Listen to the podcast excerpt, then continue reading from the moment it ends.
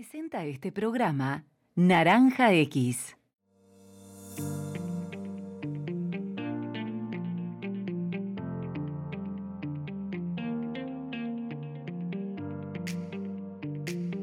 Bienvenidos a un nuevo episodio de Vida Digital. Soy Débora Slotniski y como siempre vamos a ir explorando distintos aspectos de lo que es la tecnología en nuestras vidas. Y hoy vamos a abordar un tema que es bastante novedoso a mi criterio porque tiene que ver con las habilidades blandas o también llamadas humanísticas o socioemocionales y si éstas pueden desarrollarse o no de forma remota. Este tema a mí me parece importante porque las empresas dicen que es cada vez más relevante que los candidatos cuenten con determinadas habilidades y no solamente con conocimientos técnicos al momento de trabajar. Así que nuestro invitado del día de hoy es Lubin Daza, que es vicerrector académico en el Instituto Técnico Superior TECLAB, que es una firma EdTech, es decir, que se apalanca en la tecnología y en las herramientas digitales para mejorar los procesos de enseñanza y aprendizajes. Hola Lubín, ¿cómo estás? Buenas, Débora, ¿cómo estás? Un gusto saludarte. Gracias por la invitación. Gracias a vos por sumarte y aparte un tema tan novedoso, ¿no? Porque yo me acuerdo hace algunos años eh, la gente no prestaba atención, las empresas tampoco ponían en sus búsquedas que la persona debía tener tal o cual habilidad humanística y hoy es como muy importante. En primer lugar, para definirlas bien, vos, eh, ¿qué dirías? ¿Habilidades blandas, socioemocionales o humanísticas? ¿Cuál es el término correcto? Eh, yo creo que cuando hablamos de habilidades blandas, el mercado laboral y mm, los colaboradores, ya entienden que mm, incluimos el aspecto socioafectivo de las personas eh, y consideramos también la, gestión emocional. Entonces, con habilidades blandas, me parece que hoy por hoy estamos eh, sintonizados en el mismo concepto. Ahora hay un montón de habilidades blandas. Está comunicación efectiva, gestión del tiempo, resolución de problemas, saber trabajar en equipo, bueno, son un montón. ¿Hay algunas que sean más importantes que otras como para que la persona sepa cuál le conviene ir desarrollando primero? Mira, nosotros cuando iniciamos nuestra oferta educativa le consultamos a empresas privadas qué era lo que sentían que su personal, es decir, el que ya estaba contratado, necesitaba. Y una buena parte de esas empresas, o lo que encontramos en la mayoría de los rubros, es la comunicación que es un componente bastante amplio, la comunicación verbal, la comunicación escrita, eh, pero las habilidades comunicativas son un factor fundamental. Yo arrancaría por ahí, porque ahí tenemos dos noticias. Una, y es que siempre se puede ser mejor. Es decir, siempre podemos dar una mejor versión de nosotros. Siempre podemos comunicar mejor. Y la otra, mm, que no sería tan positiva, es que toma un tiempo. Y solo recién la práctica es lo que va a llevar a una persona a estar mejor preparado para encarar los desafíos del, de, un nuevo trabajo o de uno mejor. Ahora, ¿cómo puede saber una persona cómo está en sus habilidades blandas? Por ejemplo, comunicación, que vos mencionaste recién. ¿Cómo puedo saber yo si tengo problemas de comunicación? No sé, soy demasiado escueta al responder o me embrollo dando respuestas muy largas o escribo con faltas de ortografías. ¿Qué sería puntualmente no tener bien afilada esta capacidad? Y yo diría que en principio el grado de dificultad o de facilidad que tenga la persona eh, para abordar dos escenarios. El primero en el que es una salida de esa información. ¿Qué tanto eh, tiempo me toma a mí? Contar aquello que quiero contar, transformarlo en palabras, transformarlo en, un diálogo y sobre todo esperar del otro eh, una respuesta y que sea fluida y que sea oportuna. Entonces, ¿qué tanto tiempo nos lleva pasar del pensar al hacer. Y de otro lado, con qué facilidad interpreto yo las consignas, las propuestas, la información, la data que me transmite una persona. Entonces, ese ida y vuelta de la interpretación y a la hora de redactar un correo, por ejemplo. Yo, trabajo con mucha gente eh, junior y si no trabajase con ellos en la institución, todos deben cursar eh, una materia que se llama práctica profesionalizante, donde mm, eh, les pedimos que pasen del discurso a la acción, de la teoría a la práctica. Es lo que podría llamarse una pasantía. Y en lo que más valoran los estudiantes es que dentro de nuestras mallas curriculares hayan tenido materias como comunicación efectiva, para citarte un ejemplo, que les ha dado herramientas a la hora de abordar eh, diálogos, conversaciones, ida y vuelta. Ahora hay gente que ya nace con estas capacidades, ¿no? Eh, para gestionar bien su tiempo, para ser más productivo, para ser más comunicativo, más, eh, para tener más empatía con el otro. ¿Hasta qué punto una persona que no nace con estas destrezas es capaz de desarrollarlas? ¿Hay un límite?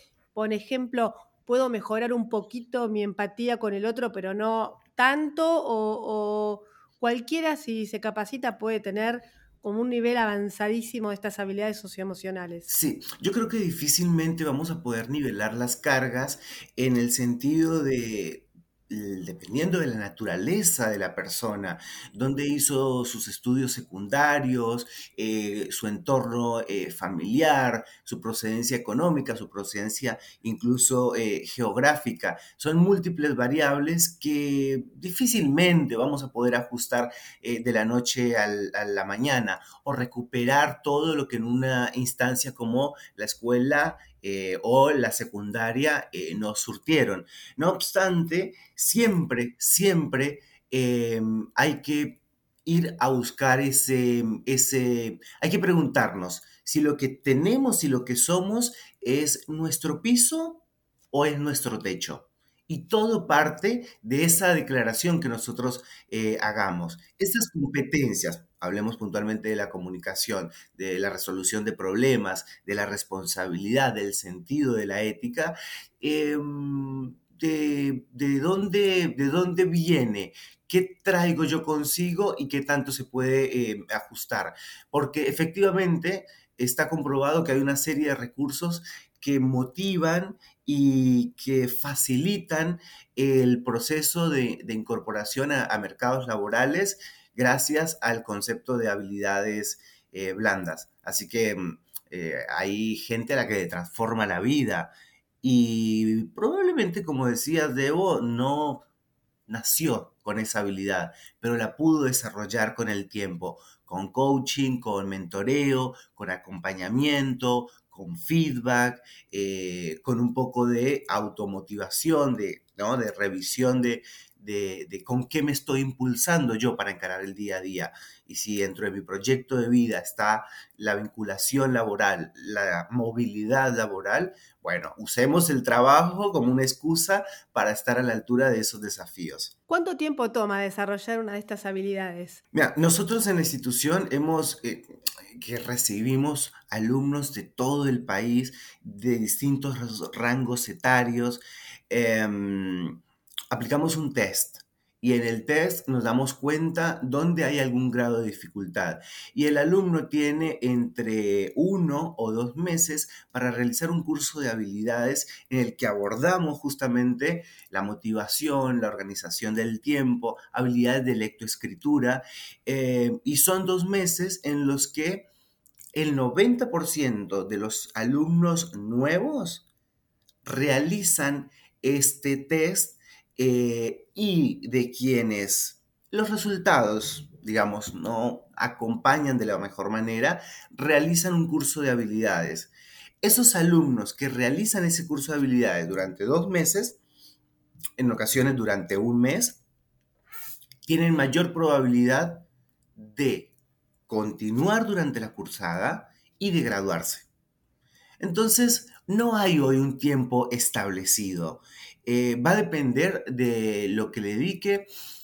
Es como quien quiere estudiar inglés. Hay que perfeccionar un músculo, hay que perfeccionar un cuerpo y hay que perfeccionar o eh, ir por una eh, mentalidad que, le, que entiende que esto es importante y le dedica el tiempo que sea necesario. Y de todos modos, por lo que vos comentás, es cortito, un mes, dos meses. Bueno, uno puede mejorar toda la vida, pero a priori es como que rápidamente se ven resultados. Sí, totalmente. como institución educativa, digamos, hay mallas curriculares eh, con materias para periodos académicos que corresponden a dos meses, por ejemplo. Entonces son ocho semanas en las que vamos eh, directo al hueso y al, y al material y efectivamente dejan un resultado muy positivo dentro de los estudiantes. Ahora, por lo que estás comentando, entonces no sería un problema que en el mercado laboral le estén dando cada vez más importancia a las habilidades blandas de los candidatos, porque total las podemos desarrollar rápido. Ahora, ¿por qué las empresas le dan cada vez más importancia a estas habilidades? ¿Qué está pasando en este sentido? Porque mm, vamos a, ir a desmechar un poco.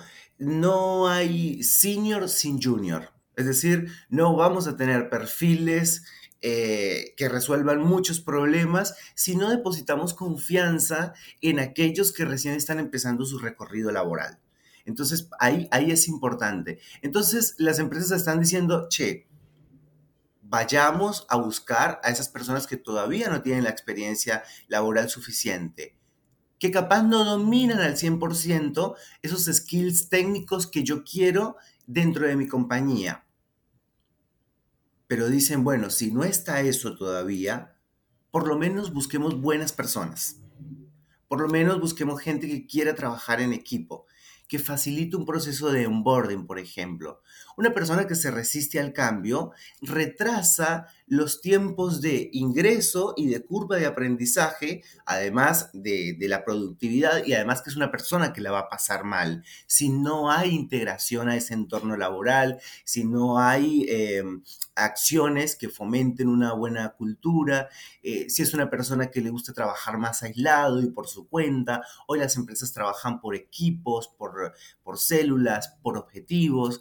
Entonces, em, yo creo que el mercado durante mucho más tiempo va a seguir priorizando tener antes a buenas personas antes que el mejor contador o el mejor programador o el mejor eh, data analyst. entonces, eh, me parece que viene por ese lado. ¿Cómo es que se hace para desarrollar estas habilidades de forma remota? Porque quizás, por ejemplo, no sé, un curso de, mm, no sé, para mejorar la empatía, suena como extraño hacerlo de forma remota cuando lo importante es quizás también todo lo gestual o el contacto visual y ese tipo de cosas. Hay, no sé, un sistema, una metodología específica para esto para desarrollar esto de forma a, distancia? Sí, totalmente. Mira, uno hace un tiempo pensaría cómo hago para que eh, los 100 mil pesos que le debo entregar a Débora por concepto de lo que sea, de alquiler, eh, lo pueda hacer en segundos y ella lo reciba de manera inmediata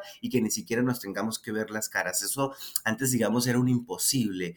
Entonces, eh, lo que vino ocurriendo a través de dos cosas. Primero, darnos cuenta que el Estado no alcanzaba a llegar a todas las regiones. Y segundo, eh, que lo que primero estaba llegando era la tecnología, el acceso a una computadora y el acceso a Internet. Entonces empezamos a resolver muchos problemas por Internet. Dentro de ellos, la formación del talento de las personas. Y tuvimos que adaptarnos entonces ya no existe un aula de clase, ese concepto de los compañeros, uno adelante cebando mate, un profesor con una pizarra, eh, va a seguir estando activo durante mucho tiempo seguro. Pero ya hubo gente que empezó a pensar modelos educativos que estén al alcance de una computadora y al alcance de una conexión a, Internet. Por supuesto que esto lleva a reconfigurar y a desaprender caminos, ¿no? Y poner la tecnología a disposición de, que las personas brillen, de que las personas desarrollen eh, su potencial. Entonces, sí, hay maneras, hay objetos de eh, aprendizaje. Nosotros tenemos te cuento así brevemente, de hora, un programa de entrenamiento laboral que dura un mes. Ya pasamos de dos meses con alguna materia puntual a un mes. Y mm, lo que busca este programa es eh, que la persona se prepare para cuando tenga que ir a buscar su primer trabajo o tenga que ir a cambiar el que tiene. Entonces, eh, tiene como cuatro secciones. La primera, autoconocimiento, autoliderazgo. Es decir, si me reconozco como un sujeto emocional, eh, como un sujeto que necesita de otros y que participa en distintos entornos. Eh, luego hacemos una revisión por el CV. ¿Cómo está ese CV? Si yo hoy lo pido, está actualizado, si hoy te sale la oportunidad de tu vida, está demostrando lo que vos podés sumar a la organización como valor agregado. Luego hacemos, hacemos un simulacro de entrevista eh, donde a modo de eh, focus group, básicamente, hay un experto que dispara eh, esas preguntas típicas de que las personas no quieren a veces encarar y mm, en función a la respuesta damos, damos ese, ese, ese feedback. Y en el medio, el alumno se autogestiona, está el material, pero hacemos espacios sincrónicos en el arranque, en el medio y al cierre con habilidades comunicativas, gestión emocional eh, y hablamos puntualmente de lo que es mm, habilidades blandas. No significa que, hay, que una persona ya en 60 días, en 30 días, ya trabaja en grupo, pero por lo menos ya cuenta con un banco de herramientas.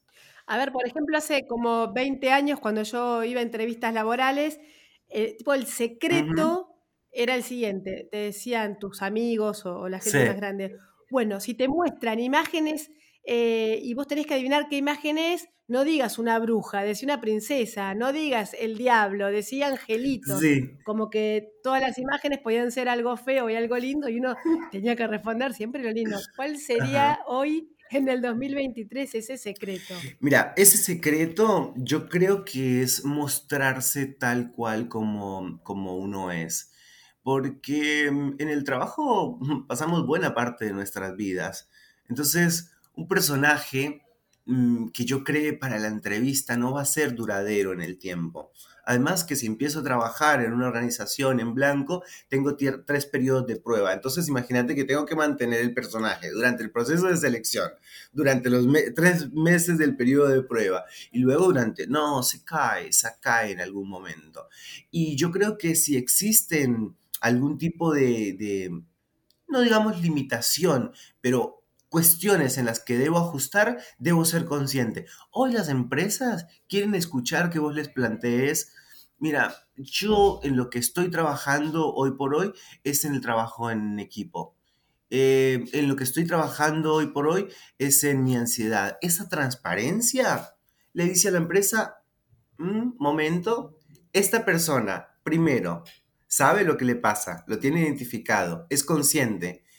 Y eh, eso valida la siguiente mm, posición y es que si soy consciente de lo que me sucede, quiere decir que puedo tomar en el aire cualquier oportunidad que me den para ajustar eso. Un buen líder que acompaña, una cultura organizacional eh, en la que se disfruta el trabajo. Entonces, Em, yo creo que mm, las personas tienen que ser tal cual como, como son. Recién hablamos un poco ¿no? de la instancia de salir a buscar empleo y más que nada como que te centraste en los juniors. Pero ¿qué le dirías a los seniors? ¿Necesitan ellos también seguir desarrollando sus habilidades socioemocionales? Nosotros en otros capítulos siempre hemos remarcado esto de la necesidad de capacitación constante, continua aprender algo tiene que ser parte de nuestra rutina laboral porque todo cambia muy rápidamente. Pero el, el, senior que quizás ya está cansado de tanto curso o que se cree que ya tiene incorporadas sus habilidades eh, blandas porque lidera grupos de personas. ¿Qué le podemos decir a él? Que si se, mm, no se psicoanaliza, pero si él hace una revisión eh, natural en el espejo, además lo hacen las organizaciones, hay encuestas 360 y demás, si él encuentra que todo está bien, hay algo que te tiene que hacer, que hacer eh, ruido. Por el trabajo en conjunto con personas, somos sujetos cambiantes, eh, somos sujetos heterogéneos, diversos, si todo pinta bien, hay algo que necesitamos ir a, revisar. Entonces, eh, lo primero es eso, el, grado de conciencia. Este mundo va muy rápido, Débora, en desarrollo tecnológico, en acceso, en transferencia de información, en gestión de los datos.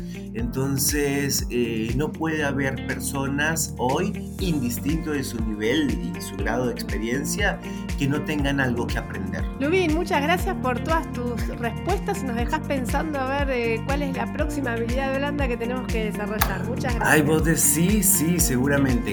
Gracias a ustedes por la invitación. Gracias y hasta la próxima.